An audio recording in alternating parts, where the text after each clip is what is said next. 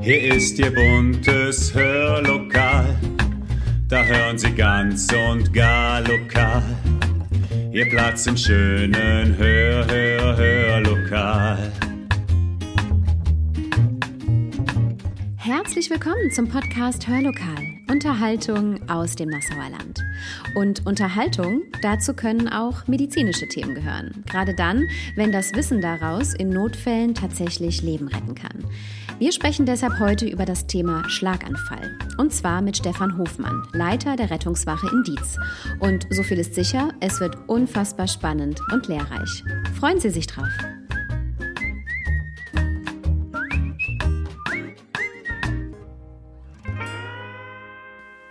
Lieber Stefan Hofmann, liebe ZuhörerInnen, schön, dass Sie alle da sind und dass Sie zuhören und dass Sie sich vor allem Zeit nehmen, etwas über ein Thema zu erfahren, das viele Menschen in Deutschland und auf der ganzen Welt betrifft. Der Schlaganfall. Wir werden gleich über die unterschiedlichen Ausprägungen sprechen, denn Schlaganfall ist nicht gleich Schlaganfall, wollen aber auch über die Vorsorge, die Risikofaktoren, die Nachsorge sprechen, wie wir im Notfall helfen können und ob es einen Zusammenhang zwischen einer Covid-19-Infektion und dem Erleiden eines Schlaganfalls gibt. Lieber Stefan Hofmann, schön, dass du da bist. Herzlichen Dank. Wer Stefan Hofmann noch nicht kennt, er ist Notfallsanitäter, Leiter des Notarztstandorts und der Lehrrettungswache in Dietz und außerdem auch Dozent für Erwachsenenbildung, speziell für das Thema präklinische Notfallmedizin. Also ein absoluter Fachmann auch für unser Thema heute. Stefan, vielleicht könntest du dich unseren Zuhörern und Zuhörerinnen auch kurz vorstellen. Ja, sehr gerne. Ja, Stefan Hofmann, mein Name. Ich bin 46 Jahre alt, äh, wohne in Schweighausen im schönen Rhein-Lahn-Kreis und äh, bin Vater von drei wunderbaren Töchtern. Ja, und wie schon bereits angekündigt, Notfallsanitäter, äh, mittlerweile seit äh, 1999 im Rettungsdienst tätig und leite den Notarztstandort in die Rettungswache in Dietz. Vielen Dank. Wir wollen heute über das Thema Schlaganfall sprechen. Ein sehr, sehr wichtiges Thema, denn jährlich erleiden, habe ich nachgelesen, 270.000 Menschen in Deutschland äh, diese bedrohliche Herz-Kreislauf-Erkrankung, bei der es ja zu einer schlagartig einsetzenden Durchblutungsstörung im Gehirn kommt. Der Schlaganfall ist aber keine einheitliche Erkrankung, sondern der Begriff ist ja mehr ein Oberbegriff für eine Vielzahl unterschiedlicher Erkrankungen, auch mit unterschiedlichen Ursachen. Man unterscheidet, glaube ich, zwischen zwei Hauptformen. Könntest du uns kurz diese Hauptformen des Schlaganfalls erläutern? Ja, wie du schon richtig gesagt hast, äh, es ist äh, letztendlich ein Überbegriff und diese Begrifflichkeit Schlaganfall resultiert daher, wo man noch nicht so genaue Diagnostiken letztendlich hatte, um äh, zu schauen, wo wird differenziert. Äh, es ist äh, hauptsächlich einmal der Schlaganfall, der aufgrund von einem Verschluss von einem Gefäß, also äh, durch eine Sauerstoffunterversorgung, die dann dort dahinter passiert, äh, entsteht, oder letztendlich auch der blutige Schlaganfall, das heißt durch ein Zerreißen eines Blutgefäßes im Gehirn, wo dann äh, sehr viel Blut austritt, also so ein genannter hämorrhagischer Schlaganfall. Schlaganfall, der dann natürlich auch die Areale, die da drum liegen und auch dahinter liegen, nicht nur mit Sauerstoff nicht versorgt, sondern auch die Nährstoffe nicht mehr ankommen und dann mhm. das Gehirngewebe relativ schnell zum Absterben bringt. Mhm.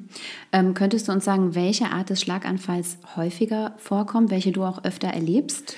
Also die äh, Schlaganfallhäufigkeit äh, ist definitiv bei den äh, ähm, hypoxischen, also bei den Sauerstoff, äh, ähm, bei den Verschlüssen, den Gehirnverschlüssen, mhm. durch einen Thrombus beispielsweise oder durch Plaque von der Arteriosklerose äh, sicherlich häufiger. Allerdings äh, treten halt auch diese Blutungen, gerade in Zusammenhang mit ja, Bluthochdruckpatienten, dann mhm. auch natürlich gehäufter auf. und beide sind aber letztendlich gleichzeitig oder gleichermaßen schlimm, mhm. weil halt eben dann sehr viel Gehirnareal äh, dann untergeht durch mhm. diese Form von mhm. Schlaganfall. Ich lese immer wieder auch von dem sogenannten kleinen Schlaganfall. Das klingt irgendwie so harmlos, ist es aber, glaube ich, gar nicht. Was versteckt sich hinter diesem Begriff? Ja, im Grunde genommen der kleine Schlaganfall oder bei uns heißt es dann im Fachbegriff äh, TIA, also äh, das ist eine transistorisch-ischämische Attacke, das ist eine kurzzeitige Durchblutungsstörung, die aber auch schon ein Vorbote sein kann für einen großen Schlaganfall, der sich dann äh, im Anschluss ereilen kann.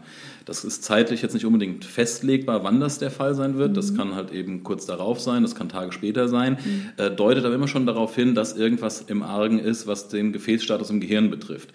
Ähm, hier ist es so, dass man auch die gleichen Symptome hat wie bei einem richtigen Schlaganfall. Das heißt, ja. es kann mit Sehstörungen einhergehen, Schwindel, Gangunsicherheit oder auch so Missempfindungen, Halbseitenlähmungsgeschichten, die sich dann relativ schnell wieder zurückbilden. Das mhm. heißt also, das ist der Blutfluss dann wieder äh, hergestellt, beziehungsweise Blut fließt wieder durch, Sauerstoff versorgt wieder das Genareal. Aber genau dieses Problem, was man dann erkennt, sollte man nicht ignorieren, sondern dann auch letztendlich schon frühzeitig diese Rettungskette alarmieren, damit man dann eine Ursachenforschung betreiben kann, mhm. die definitiv nur in äh, speziellen Einrichtungen erfolgen wird. Mhm. Ja. Mhm.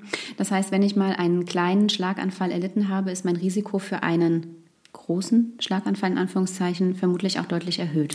Ja, der kleine Schlaganfall oder diese eben angesprochene TIA ähm, ist letztendlich so ein Vorbote, mhm. dass halt eben, wie ich schon sagte, im Gehirn oder in dem Gefäßsystem des Gehirns irgendwas nicht in Ordnung ist. Ja? Mhm. Ähm, und das sollte halt eben auch ein Augenmerk dann darauf äh, gerichtet werden, dass man diese Patienten halt eben dann auch einer geeigneten Behandlung zuführt, also nicht ignorieren und sagen, ach, das ist von selbst gekommen, das ist von selbst auch wieder gegangen, das wird schon ja. gut sein, sondern halt auch das ist ein Alarmsignal, was man nicht ignorieren darf und mhm. dann entsprechend schon äh, einen Patienten in die Klinik bringt, um dort zumindest eine fundierte Diagnostik zu mhm. machen. Ja. Mhm. Wenn ich jetzt in die Situation komme, tatsächlich jemanden in meinem Umfeld zu haben, bei dem ich akut vermute, er könnte einen Schlaganfall haben. Wie erkenne ich das als Laie? Ja, das ist richtig. Also es kursieren ja immer in den, in den sozialen äh, äh, Netzwerken so die, die abenteuerlichsten Geschichten. Äh, es gibt ja so eine Sache mit den Grillveranstaltungen, wo plötzlich jemand umfällt und was weiß ich, da wird ziemlich viel durcheinander geworfen. Mhm. Aber es ist schon so, dass ich auch als Laie schon erkennen oder auch überprüfen kann, geht das in die Richtung von ja, so einem zerebralen Insult im Anführungszeichen, also im Großen und Ganzen. Äh, selbst wir können nicht differenzieren, wenn wir an die Einsatzstelle kommen, ist es jetzt ein blutiger Schlaganfall oder ist es ein ischämischer Schlaganfall, also aufgrund mhm. von einem Verschluss von einem Gefäß. Das wird im Krankenhaus später, können wir gleich ja nochmal drauf eingehen, äh, festgestellt. Aber äh, es gibt einen sogenannten Fast Test. Das kommt aus dem Amerikanischen oder aus dem Englischen. Ja. Ähm, und ähm, das kann man auch als Laie sehr, sehr gut machen. Das F steht für Face, also man kann den Patienten, also Gesicht, man kann den Patienten einfach mal lächeln lassen. Äh, wenn man es nicht vorher schon sieht, äh, dann wird vermutlich dann, wenn das ein Insult ist, ein Mundwinkel hängen, äh, rechte auf, oder linke Seite, Seite, eine Seite, ja. genau, weil mhm. der Schlaganfall ähm, passiert ja in einem Areal vom Gehirn, und äh, ähm, dieses Areal ist äh, im Grunde genommen spiegelverkehrt zu sehen. Das heißt also, wenn jetzt mein linker Mundwinkel hängen würde, mhm. dann ist vermutlich der Insult auf der rechten Seite des Gehirnes. Das hat damit ja. was zu tun, wie die Nervenbahnen laufen. Die Nervenbahnen überkreuzen sich quasi hinten im Bereich des, ja, ich sag mal, Nackens, ja, mhm. und äh, dementsprechend hat man dann eine spiegelverkehrte äh, ähm, äh, Darstellung. Mhm. Das heißt, äh, rechter Mundwinkel hängt, ist der Insult vermutlich im linken Bereich mhm. des, äh, des Gehirns. Oder meistens hat man ja nicht nur ein Symptom wie einen hängenden Mundwinkel. Mhm. Äh, das kann ja auch durch andere Erkrankungen letztendlich sein. Es gibt da Entzündungen der Nervenbahnen im Gesicht, also Trigeminus-Geschichten, die halt auch das machen ja. können. Ja. Aber ein Schlaganfall ist das plötzlich einsetzend. Halbseitenlähmungen vielleicht auch sogar oder Missempfindungen, Taubheitsgefühl in der Wange, mhm. im Arm, immer betroffen letztendlich dann auch auf einer Seite. Mhm. Sprachstörungen, mhm. Äh, da kommen wir letztendlich dann äh, bei, dem, äh, ähm, bei den äh, Halbseitenlähmungen zu diesem A von dem eben genannten äh, ähm, ähm, Fast, äh, ja. das äh, Arms, also oder für mhm. Arme, mhm. also man kann den Patienten die Arme mal nach vorne strecken lassen mit den Handflächen nach oben und mhm. äh, dadurch, dass halt eben durch die Nervenbahn auch letztendlich die Muskulatur innerviert wird, also äh, beeinflusst wird, ähm, kann dann die Hand absinken oder vielleicht nicht hochgehalten werden, vielleicht das Bein genau das gleiche. Mhm. Das heißt, sinkt so ein Arm ab oder dreht er sich so nach innen, ja, dann kann man davon ausgehen, dass er eine halbseitige mhm. Schwäche nicht unbedingt eine Lähmung, aber es kann auch eine massive mhm. Lähmung sein, dass der Patient gar keinen Arm heben kann. Ja. ja. Äh, die zweite Geschichte, Speech, die Sprache. Äh, man kann einfach hingehen und den Patienten, wenn es einem nicht sowieso schon auffällt, weil in der Regel ist es ja auch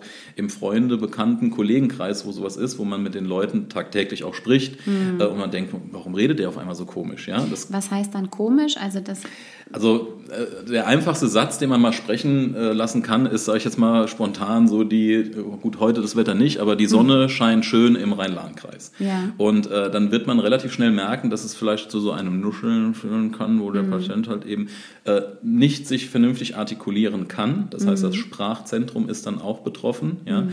Und das ist halt eben auch in der Kombination mit so einer Geschichte, wo vielleicht eine Seite gelähmt ist oder der Mundwinkel hängt, schon ein eindeutiges Indiz dafür, dass im Gehirn was stattgefunden hat, was eigentlich so nicht sein sollte ja? ja. und äh, therapiebedürftig ist. Mhm. Und da kommen wir letztendlich dann auch schon zu dem T äh, von der Fast-Geschichte. Das ist die die Zeit, Time, ja. Mhm. Das ist immens wichtig, äh, wirklich immens wichtig und auch bei diesen eben angesprochenen kleinen Schlaganfällen, dass man unverzüglich reagiert mhm. und auch als Laie äh, den Notruf wählt, die 112 äh, die Symptome schildert. Man läuft auf einer zentralen Leitstelle auf. Die werden dann direkt das richtige Fahrzeug entsenden. Hier in Rheinland-Pfalz ist es so, dass zu einem Schlaganfall, äh, einem akuten, äh, der Rettungswagen äh, mit äh, Sonderrechten, also sprich mit Blaulicht und Martinshorn hinfährt, um halt mhm. auch die Zeit dazu verkürzen, mhm. Äh, den Patienten dementsprechend untersucht, auch wenn mhm. diese Diagnose Schlaganfall dann von den Kollegen vor Ort getroffen wird, direkt schon geschaut wird, was ist die nächst geeignete Klinik und mhm. die nächst geeignete Klinik ist nicht das nächst geeignete Krankenhaus Krankenhaus. Mhm. Da hat man in der Vergangenheit auch sehr, sehr viel gelernt, dass halt eben gerade bei so einem Schlaganfall eine spezielle Einrichtung vonnöten ist. Ja. Sprich ein Haus mit äh, einer CT-Untersuchung, also einer Computertomographie, die ein Schichtröntgen vom Gehirn machen können, um dementsprechend das Areal zu äh, lokalisieren, wo da dieser Insult ist, wo dieses Ereignis stattgefunden hat, auch zu differenzieren, was wir ja auch präklinisch erstmal nicht können.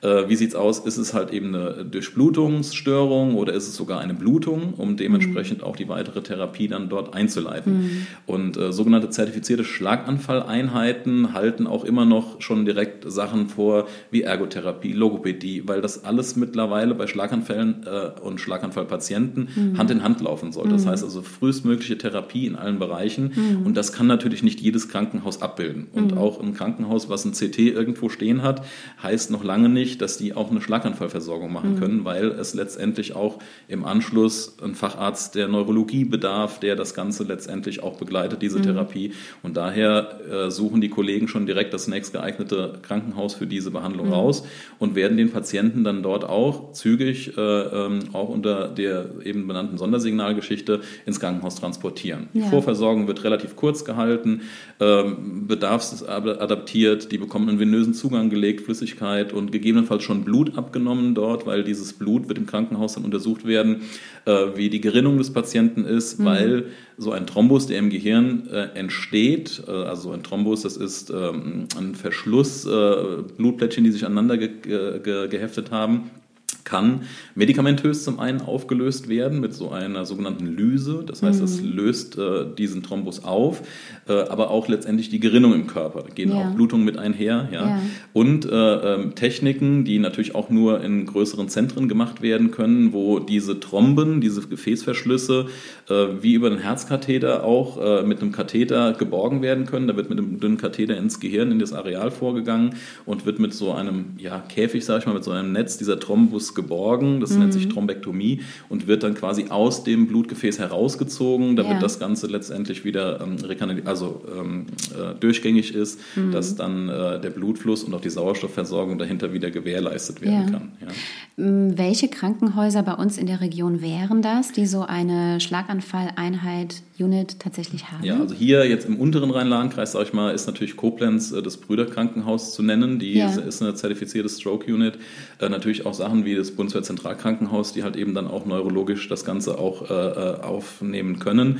Wenn man jetzt im nördlichen Rhein-Lahn-Kreis ist, ist äh, über die Landesgrenze hinweg äh, das Krankenhaus in Limburg, das ist ein Vincent-Krankenhaus mit einer Hauptfachabteilung Neurologie. und dann gehen Norden, wenn man jetzt hier im, im Westerwald, dann könnte man eventuell noch Selters erwägen äh, die mhm. auch letztendlich eine zertifizierte Schlaganfalleinheit haben. Ja. ja. Jetzt nehmen wir uns Zeit für ein bisschen Musik von einer Sängerin, die selbst im Jahre 2003 mit gerade mal 31 Jahren einen Schlaganfall hatte und heute sagt, sie hat diese Erkrankung massiv damals unterschätzt und ist heute sehr, sehr froh, so viel Glück gehabt zu haben. Wir hören Wer Liebe lebt von Michelle.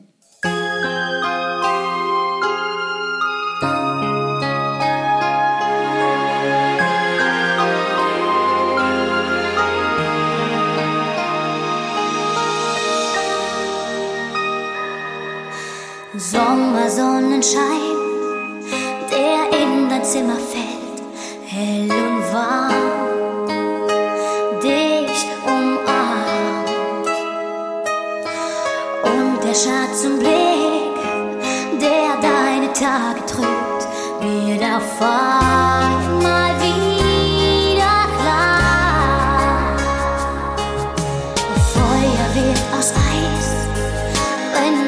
wenn dich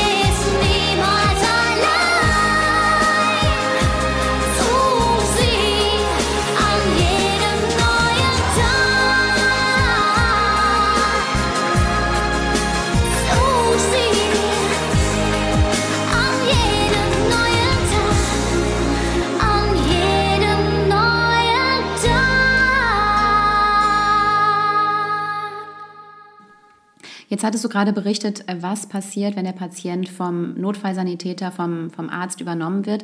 Was kann ich denn als Laie, wenn ich einen Schlaganfall vermute, ähm, den Notruf wähle, als erste Hilfemaßnahme überhaupt tun, bis der Notarzt, die Notärztin eintrifft? Gibt es da ein spezielles Verhalten im Notfall, das ich im Kopf haben sollte?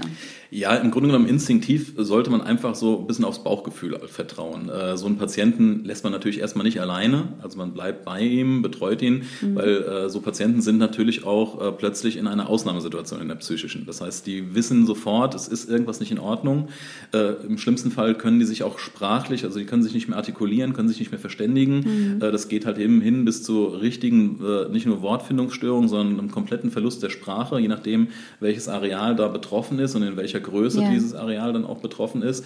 Äh, und die sollten dann schon natürlich betreut werden. Ähm, dann kann es natürlich auch sein, dass äh, so Schlaganfallpatienten äh, von der Bewusstseinslage auch nicht mehr wach und ansprechbar sind. Das heißt, dass so ein manifester Schlaganfall äh, ähm, passiert ist, dass sie bewusstlos sind. Und da greift letztendlich die ganz normalen, ich sag's mal, Möglichkeiten, die man in der ersten Hilfe hat. Man sollte den nicht mit dem Oberkörper erhöht sondern in der stabilen Seitenlage oder zumindest mal in der Seitenlage. Man sollte schon gucken, dass man die Atmung so ein bisschen überwacht. Äh, das braucht man auch letztendlich keine besondere fachliche Expertise. Man sieht ja, wenn so ein Brustkorb sich hebt und senkt oder wie tief atmet der, ja. Und diese Situation auch letztendlich schildern, weil in, äh, hier in Rheinland-Pfalz äh, von dem sogenannten Notarzt-Indikationskatalog würde dann ein Notarzt mit entsendet werden, wenn der Patient jetzt zum Beispiel tief bewusstlos wäre. Ansonsten äh, reicht das völlig aus, weil die Ausbildung der Notfallsanitäter vor Ort auch wirklich so äh, sukzessive, äh, ähm, äh, ja, sag ich mal, äh, forciert wurde, dass die mit so Sachen wirklich problem unproblematisch äh, äh, umgehen können und sehr gut klarkommen. Ähm, bei einer Bewusstlosigkeit sieht das Ganze dann anders aus, weil sich dann vielleicht in der Folge noch weitere Maßnahmen äh, anschließen müssen, die letztendlich äh, in das ärztliche Tätigkeitsfeld dann Ja. äh, ähm, äh, gehören. Ja.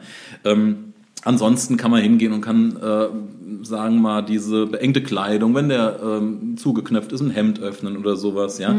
Was man nicht machen sollte, ähm, weil ich habe eben schon mal von Sprachstörungen gesprochen. Es ist auch häufig bei Schlaganfallpatienten so, dass Schlaganfallpatienten Schluckstörungen haben, mehr oder weniger ausgeprägt.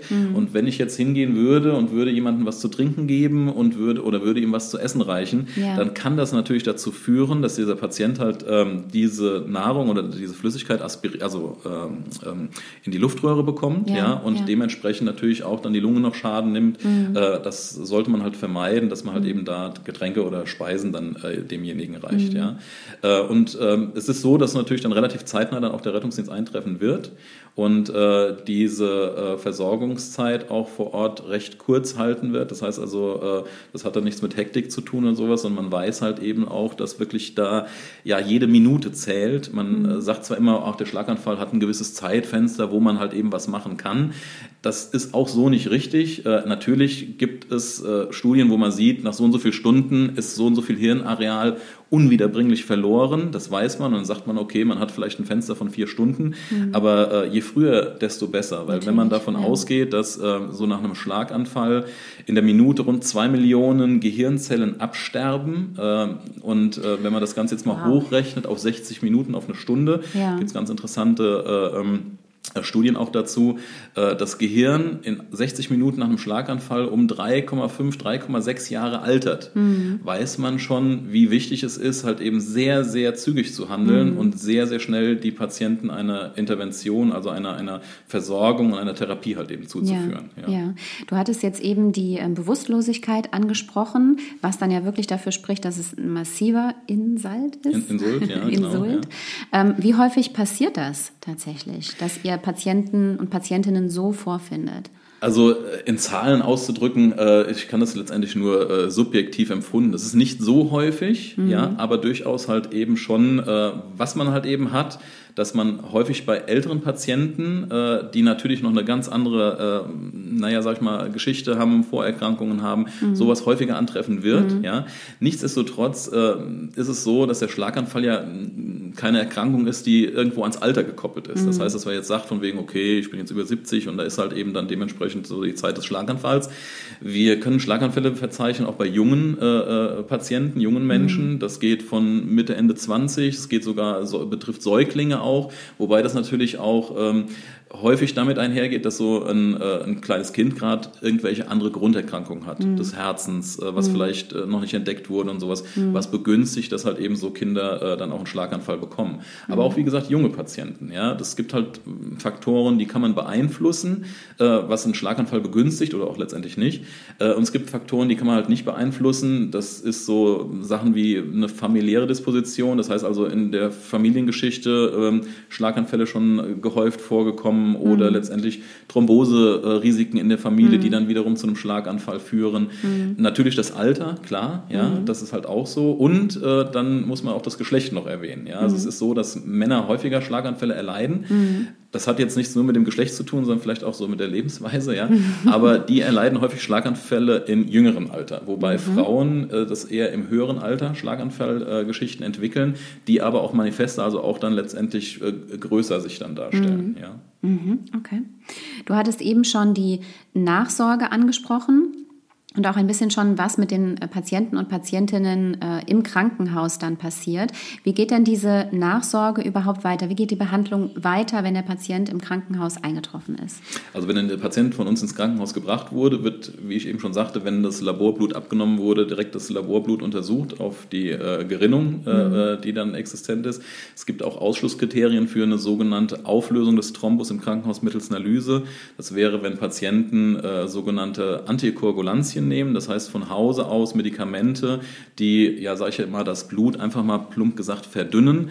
Das ist bei äh, Patienten, wie eben gesagt, schon, die vielleicht eine Thromboseneigung haben oder die auch eine Herzrhythmusstörung haben, die äh, durchaus halt äh, häufig auftritt, ein sogenanntes Vorhofflimmern, wo ähm, in dem Vorhof letztendlich keine vernünftige Kontraktion mehr stattfindet. Also das Blut wird jetzt nicht so richtig da durchgepumpt, sondern durch dieses beständige Flimmern äh, ähm, schwappt das Blut so hin und her und das Blut hat halt die Eigenschaft zu verklumpen. Das ist halt eben dann die originäre Eigenschaft, die uns ja auch bei Schnittverletzungen ein Stück weit schützt. Ja? Ja. Und äh, dieser rechte Vorhof ist halt unmittelbar gekoppelt an eine große Vene, die äh, ähm, das Gehirn auch letztendlich dann versorgt, also obere Hohlvene, was nach oben geht. Und da kann es schon mal sein, dass so ein Thrombus, der im Vorhof entsteht, aufsteigt, im, im ungünstigsten Fall nach oben aufsteigt und dann dort im Gehirn ein Areal verschließt. Also diese Patienten sind meistens, wenn das entdeckt wurde, äh, äh, antikoaguliert, also sprich mit einer Blutverdünnung versehen.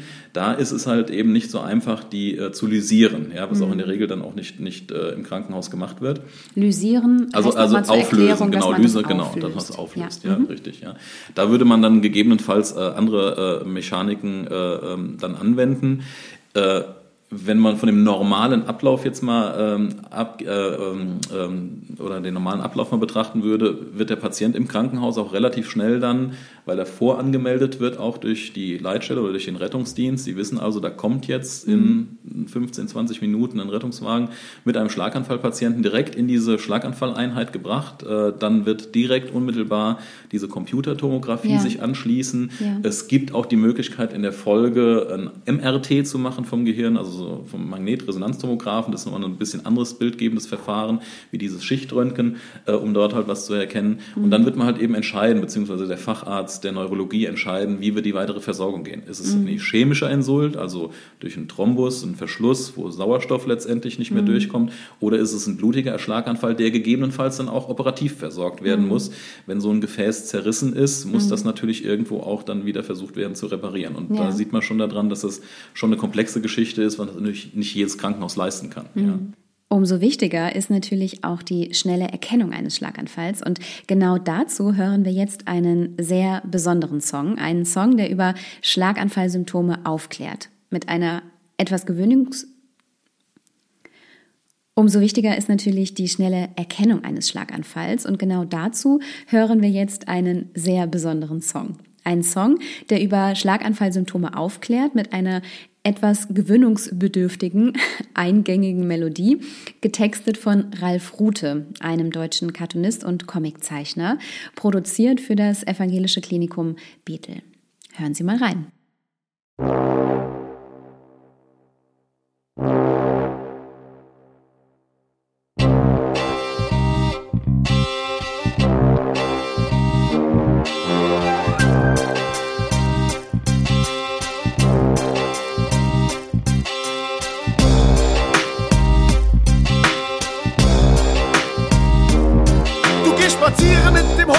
Den Wald.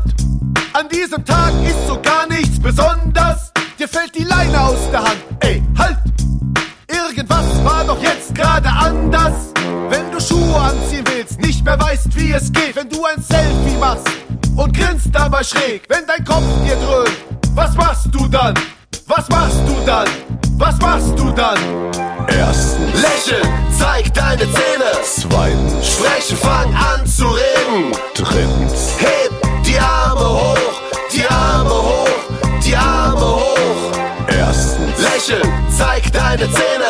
Zweitens, sprechen, fang an zu reden. Drittens, heb die Arme hoch, die Arme hoch, die Arme hoch. Du stehst mit Leuten rum auf irgendeiner Party und hast Wortfindungsschwierigkeiten.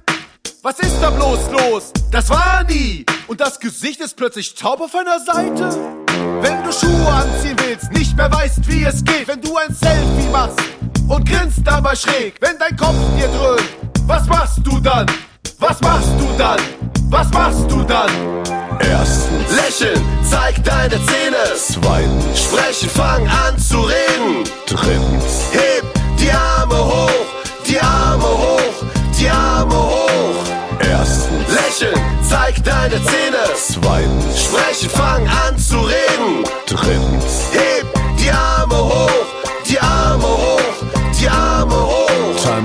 Fahr jetzt bloß kein Auto mehr.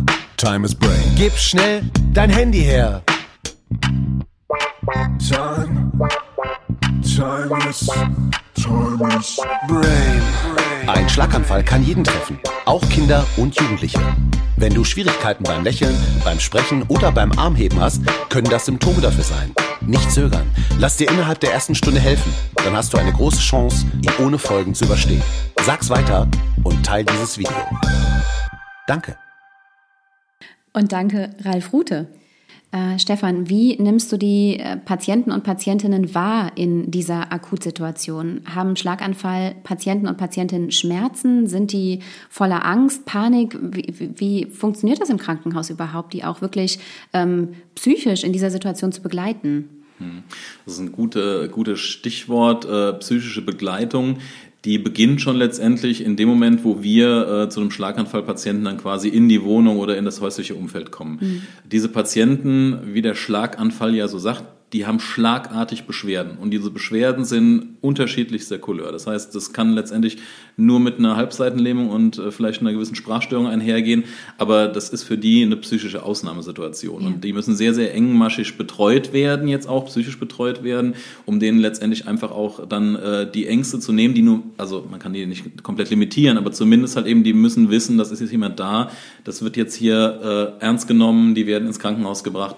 Äh, diese Patienten äh, haben jetzt erstmal natürlich nicht Schmerzen, wobei es durchaus auch äh, Patientenklientele gibt äh, im Bereich der Hirnblutungen, wo äh, durch so eine äh, Gefäßruptur, also so ein, ein Zerreißen eines Gefäßes, natürlich auch wahnsinnig starke Schmerzen einhergehen. Es gibt äh, sogenannte Subarachnoidalblutung, das bedeutet, das ist das, der Bereich, wo letztendlich es einblutet, äh, das ist, äh, sind, das Gehirn hat ja auch Hirnhäute und da, wo eigentlich so Flüssigkeit ist, wo das Gehirn drin schwimmt, ich sage jetzt mal ganz plump, blutet das jetzt ein und durch diesen Druck, der da entsteht, also im Grunde genommen, äh, es ist ja nur ein begrenzter Raum da zur Verfügung Ja. und es blutet da ein und je nachdem, wie groß diese, äh, diese Gefäß oder dieses, äh, diese, äh, diese Ruptur ist, also diese Eröffnung des Gefäßes, je mehr Blut strömt dann da aus und desto eher macht das natürlich auch Druck im Kopf. Und diese Druckschmerzen, die werden von den Patienten wirklich als Vernichtungsschmerz empfunden. Ja? Das sind auch Patienten, Klientele mit Hirnblutungen, die dann auch sehr, sehr schnell äh, ganz, ganz schlecht werden. Sprich, da kann die Atmung äh, äh, beeinträchtigt werden, bis letztendlich äh, zum Atemstillstand. Diese Patienten müssen natürlich schon vor Ort letztendlich versorgt werden. Die werden äh, in eine Narkose gebracht, die werden Ja. dann halt künstlich beatmet, ja, wenn man das halt sieht. Ähm, das kann man schon auch im Vorfeld bei einer massiven Blutung kann man das auch schon präklinisch feststellen, also letztendlich auch schon äh, durch uns oder respektive den Notarzt, der dorthin kommt, äh, weil vielleicht die Pupillen unterschiedlich groß sind und dieser beschriebene Vernichtungskopfschmerz existent ist, wo man schon relativ äh, äh, genau sagen kann, das geht in Richtung Hirnblutung. Ja. Nichtsdestotrotz ist das bildgebende Verfahren das, was letztendlich den, den äh, finalen Nachweis erbringt, ob es das ist. Ja. Ansonsten der klassische Schlaganfallpatient, sage ich jetzt mal, der durch eine Sauerstoffunterversorgung dann betroffen ist, der muss letztendlich auch äh, äh, engmaschig weiter im Krankenhaus betreut werden, äh, einfach um äh, die Ängste ihm zu nehmen. Ja? Wenn man natürlich sich nicht mehr mitteilen kann, das ist ja äh, was ganz Schlimmes, wenn man merkt, man möchte was sagen Ja. und es kommt letztendlich nichts, äh, kann man auch durchaus auch von unserer Seite hingehen und sagen, von wegen, das klappt jetzt im Moment nicht gut. Ähm, äh, versuchen Sie einfach, wir sind für Sie da, versuchen Sie halt eben nicht zu sprechen, äh, um letztendlich so ein bisschen die Patienten auch da äh, zu beruhigen und auch ein gewisses, äh, gewisses Stück weit abzuschirmen. Ja. Wie hoch sind denn eigentlich nach einem Schlaganfall die Chancen auf eine vollständige Genesung? Ja, ich hatte eben die Zeit schon angesprochen. Ja. Die Zeit ist ja so der sehr entscheidende Faktor. Das sollte man halt eben ganz, ganz, ganz klar äh, nochmal herausstreichen. Äh, natürlich auch, in welchem Gebiet ist dieser Schlaganfall aufgetreten. Es gibt Gebiete im Gehirn, die jetzt nicht unbedingt dafür zuständig sind, dass irgendwo funktional irgendwas top laufen muss. Aber durchaus schon sein kann, dass ich ein Glas nicht mehr vernünftig halten kann oder plötzlich halt eben meine Hand aufgeht. Ja? Ähm, man kann das Ganze dritteln, sage ich jetzt mal. Bei so einem Schlaganfall, bei einem stattgefundenen, beziehungsweise auch einem therapierten Schlaganfall, kann man sagen, haben ein Drittel der Patienten wirklich äh, durchaus heftige, äh, ähm, starke Beeinträchtigungen im Nachgang. Das kann mh, einhergehen mit einer Vollpflegebedürftigkeit, das heißt die Unfähigkeit, sich selbst zu versorgen, Nahrung zu sich zu nehmen und sowas. Äh, ein Drittel gehen da mit relativ sag ich mal, mittleren Symptomen dann da raus, die dann vielleicht dann Beeinträchtigungen haben beim Laufen noch oder sowas oder vielleicht auch beim Sprechen. Ja. Kennt der ein oder andere vielleicht auch dann im, im Bekanntenkreis, dass man halt eben dann sagt, okay, das Gesicht ist nicht mehr so symmetrisch, weil das sich nicht mehr so zurückgebildet hat. Ja? Und ein Drittel der Patienten gehen raus mit recht äh, wenig Symptomen und wenig neurologischen Beeinträchtigungen. Also das ist so, was man grob jetzt sagen kann, ohne das in äh, faktisch Zahlen auszudrücken. Ja, ja. ja. Eine Zahl habe ich allerdings dazu, Mhm. Nämlich, dass die Sterblichkeit nach einem Schlaganfall äh, sich in den letzten 25 Jahren tatsächlich halbiert hat. Das ist ja eine wahnsinnig, ein wahnsinnig großer Erfolg auch. Ähm, du bist ja schon seit über 20 Jahren äh, auf der Rettungsstelle in Dietz, auch seit 15 Jahren, 16 Jahren jetzt Leiter der Rettungsstelle und hast diese ganze Entwicklung, diese positive Entwicklung ja auch begleiten können. Wie ist dieser Erfolg überhaupt möglich? Es muss ja auch medizinische Ursachen haben, in der Versorgung vor allen Dingen, in der Erstversorgung. Gut, natürlich. Medizin ist grundsätzlich immer Wandel unter, unterlegen und auch da werden die Versorgungstechniken auch besser. Äh, aber allein schon, wenn ich jetzt die ähm, Rettungskette mal ganz zu Anfang äh, betrachte, und das sind nicht wir, sondern es sind die Angehörigen oder diejenigen, die alarmieren. Die sind natürlich in dem Bewusstsein schon, äh, Schlaganfall ist in den Köpfen drin. Da hat natürlich auch in der Vergangenheit äh, eine sehr gute PR gegriffen, dass man sagt, Schlaganfall ist ein Notfall und Schlaganfall ist was, wo sofort gehandelt werden muss. Äh, dementsprechend wird viel, viel früher auch alarmiert. Das heißt, viel, viel früher der Notruf abgesetzt. Ähm, die Rettungsdienste, die vor Ort sind, die sind natürlich auch über die Jahr, Jahrzehnte viel, viel besser ausgebildet und äh, haben auch letztendlich viel, viel bessere Techniken. Das heißt, es geht ja teilweise sogar schon über äh, telemetrische Anmeldung. Das heißt also im Grunde genommen, diese Versorgungszeiten können immer kürzer gehalten Ja. werden. Und natürlich auch das Netzwerk der Kliniken, was entstanden ist, wo man früher vielleicht nur in der Uniklinik äh, so eine Schlaganfalleinheit vorgehalten hatte. Ja, äh, ist es heute schon so, dass man halt im unmittelbar erreichbaren Bereich auch Schlaganfalleinheiten hat, die so Patienten gut versorgen können und auch äh, äh, entsprechend adäquat versorgen. Ja, weiter. Wir wollen uns nun einmal der Zeit vor einem möglichen Schlaganfall widmen. Denn Schlaganfälle könnten tatsächlich in den allermeisten Fällen ja verhindert werden, wenn bestimmte Risiken minimiert und die richtige Vorsorge konsequent umgesetzt würde. Bluthochdruck fällt mir da jetzt zum Beispiel ein als Laie, Bewegungsmangel, Stress. Ähm, welche Risiken sind denn bei einem Schlaganfall noch ausschlaggebend? Ja, also äh, wie schon richtig gesagt, Bluthochdruck ist somit der, der Haupt, die Hauptursache, die so einen Schlaganfall begünstigen kann. Natürlich immer im Zusammenhang auch mit äh, dem Zustand der Blutgefäße. Und äh, da ist äh, zu nennen die Arteriosklerose, ähm, die letztendlich dazu führt, oder beziehungsweise, dass die Blutgefäße ähm, äh, angeraut sind durch Plaqueablagerungen, die dann entstehen. Das sind auch durch Stoffwechselgeschichten letztendlich. Ein Diabetes, äh, ähm, der nicht eingestellt ist, äh, trägt dazu bei, dass die Gefäße oder die Gefäßinnenwände sich auch, ja, sag ich mal salopp gesagt, anrauen und dementsprechend natürlich auch Halt bieten für Blutblättchen, die sowas verschließen können. Ähm, Eben hatte ich schon angesprochen, äh, so Herzrhythmusstörungen wie Vorhofflimmern.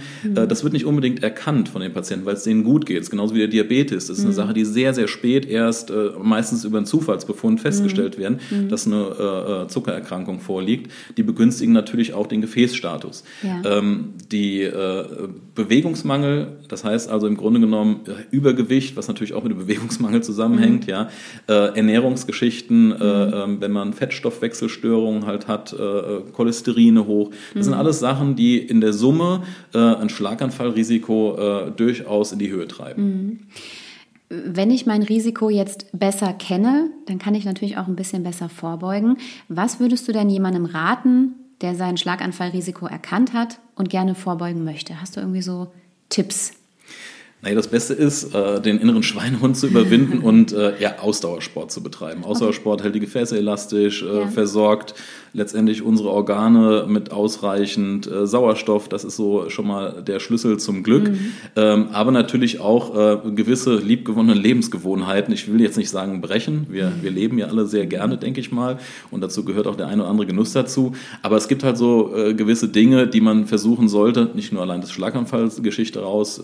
Rauchen ist zum Beispiel auch so eine Sache, die durchaus nicht nur die Gefäße schädigt, sondern halt eben dann auch in dem Fall eng stellt. Und das kann auch letztendlich schon so das Zünglein an der Waage sein.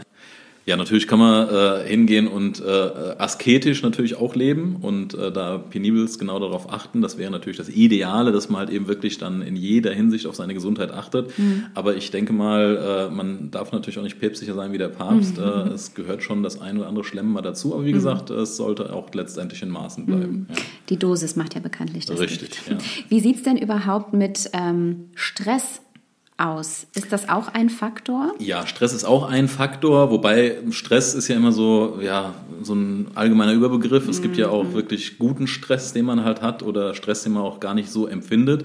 Natürlich äh, ist Stress ein Faktor, der zu den anderen dazu das Ganze dann begünstigen kann. ja. Ähm, du hattest eben schon von den Mythen ähm, erzählt, die man auf Social Media so liest, auch zu solchen Themen wie Schlaganfall. Ich hatte zum Beispiel gelesen, dass das Schlaganfallrisiko gesenkt werden kann, wenn man jeden Abend vor dem Schlafengehen ein Glas Wasser trinkt.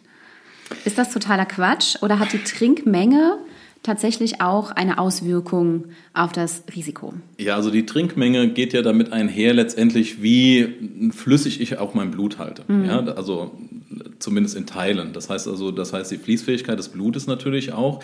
Aber äh, so ein Risikofaktor, äh, wenn ich da gerade aufs Trinken gehe, ähm, hatte ich eben noch nicht angesprochen, das ist halt Alkoholkonsum. Äh, und Jetzt ist das Gute vielleicht bei der ganzen Geschichte. Es gibt Studien dazu, dass halt auch äh, so ein Glas Wein mal ab und an äh, durchaus auch äh, sich begünstigend ein, äh, auswirkt. Das heißt also im Grunde genommen auch äh, ein Stück weit protektiv wirkt, dem Schlaganfall entgegen. Wobei man weiß auch, dass übermäßiger Alkoholkonsum Schlaganfälle häufig die blutigen Schlaganfälle begünstigt. Das heißt also auch da, wie du schon sagtest, die Dosis macht das Gift, ja. Aber die Trinkmenge auch an Flüssigkeit natürlich, ja. Es ist auch jetzt gerade in der Zeit, die zurücklag, wo es sehr, sehr heiß war, häufig bei älteren Patienten, die ihre entsprechende Trinkmenge, die haben im Alter ein vermindertes Durstgefühl, trinken vielleicht ein anerlerntes, äh, schlechtes Trinkverhalten, äh, nicht genügend Flüssigkeit zu sich nehmen, die auch neurologische Symptome zeigen. Das heißt, die vielleicht halt eben dann auch äh, mit einem Schlaganfall verwechselt werden könnten, ja, aufgrund von einer sogenannten Austrocknung oder bei uns sagt man einer Exikose. Äh, diese Patienten werden natürlich dann auch ähnlich halt eben wie Schlaganfallpatienten abgeklärt, wobei man natürlich dort auch sehr differenziert rangeht und dann relativ schnell auch diese Differentialdiagnose äh, von einer, ja, sag ich mal, geringen Flüssigkeitsmenge im Ja. Gefäßsystem dann auch äh, ähm, entdeckt und die dann einfach mit Infusionen dann auch therapiert werden können. Ja.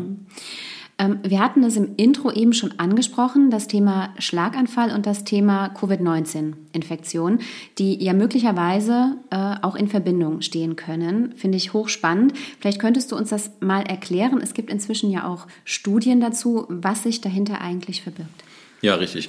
Also äh, wir haben ja ein sehr ereignisreiches Jahr zurückliegend, gerade was die Geschichte Covid anging, nicht nur bei uns im Rettungsdienst, sondern generell, denke ich mal, ist jeder davon ja auch irgendwo mehr oder minder betroffen. Äh, es gibt zwei recht neue, interessante Studien, eine, die in Amerika ähm, äh, verfasst wurde und eine, die auch dann in Griechenland das Ganze noch ein Stück weit untermauert. Man weiß schon lange, dass äh, ja, Grippeviren an sich äh, gefäßschädigend wirken. Das heißt also auch äh, so eine richtige Influenza-Geschichte kann auch Schlaganfälle begünstigen. Ja, äh, man hat das halt eben jetzt aktuell verglichen mit äh, äh, Covid-19, äh, was Ja. ja auch letztendlich eine virale Geschichte ist und hat halt eben dann festgestellt, dass das Risiko bei einer Covid-19-Infektion, die im Krankenhaus dann therapiert wurde, um ein Vielfaches erhöhter ist. In der amerikanischen Studie waren äh, 1900 Patienten, die stationär behandelt wurden aufgrund von einer Covid-19-Infektion und äh, von diesen äh, 1900 Patienten haben 1,6 0,6 Prozent äh, einen ischämischen Schlaganfall erlitten, Mhm. also durch einen Thrombus, der im Gehirn äh, entstanden ist.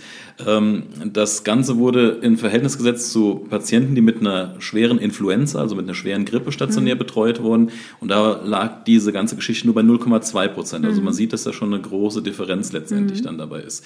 Äh, die Studie aus Griechenland hat das insofern nochmal untermauert, dass auch eine sehr hohe Mortalität, also eine hohe Sterblichkeit mit einhergeht. Die ist bei Patienten, die so eine Covid-19-Infektion durchgemacht und einen Schlaganfall erlitten haben, um ein Vierfaches erhöht gegenüber von normalen Schlaganfallpatienten. Kann ich denn da auch mit diesen äh, vorbeugenden Maßnahmen, die wir eben erwähnt haben, auch da das Risiko senken, wenn ich eine Covid-19-Infektion hatte? Da gelten wahrscheinlich dieselben Risiken und Vorbeugungen. Ja, natür nat natürlich auch. Allerdings muss man sagen, man weiß, dass äh, auch gerade bei Covid-19-Patienten Mhm. Schlaganfälle dadurch entstehen, dass sich aufgrund dieser Infektion äh, die Blutplättchen umbilden. Das heißt Mhm. also, die Blutplättchen sind nicht mehr so, na, sag ich mal, die, die können sich pressen bei einem gesunden Menschen. Das heißt, die Ja. können dünn werden und sowas, sind fließfähiger. Und bei einer Covid-19-Infektion äh, sind die versteifter. Das Mhm. hat jetzt die Uni Tübingen ganz aktuell auch rausgefunden, dass man halt eben da ganz, ganz toll sehen konnte unter dem Rastermikroskop. Die haben das durch so ein ganz feines Haar, durch so ein Kapillar, äh, was sie erzeugt haben, durchgeschickt und haben gesehen, die können sich nicht so zusammenpressen. Und das begünstigt natürlich dann auch, weil diese Fließfähigkeit dadurch beeinträchtigt ist, äh, die Schlaganfallgeschichte. Stefan, ist denn anzunehmen, dass das Risiko nach einer Covid-19-Infektion ähm, einen Schlaganfall zu bekommen mit der Zeit wieder abnimmt?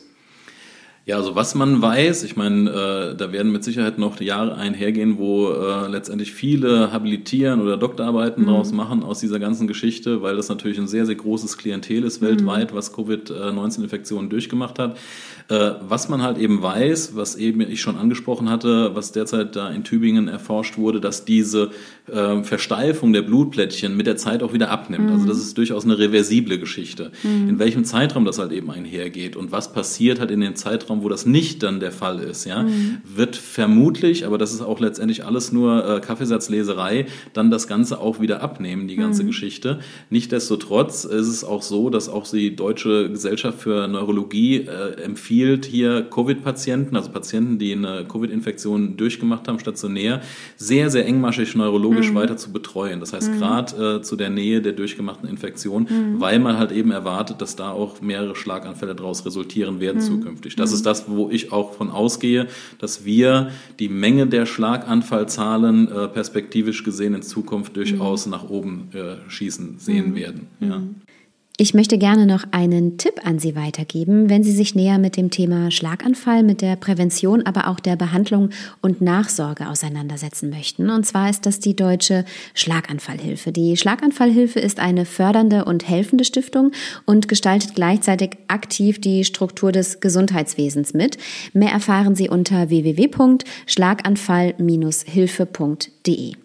Stefan, ich bedanke mich von Herzen für dieses so spannende und lehrreiche Gespräch. Ich bewundere dich sehr für deine fachliche Expertise und für die Eloquenz, mit der du auch über solch schwierige Themen sprechen kannst. Ja, vielen Dank äh, für das angenehme Gespräch, äh, für die Plattform, die letztendlich hier auch geboten wurde. Ja, ich hoffe, dass die Zuhörerinnen und Zuhörer dadurch halt auch etwas an Sicherheit gewinnen und richtig handeln. Und ja, wünsche alles Gute und vor allen Dingen viel Gesundheit. Dankeschön.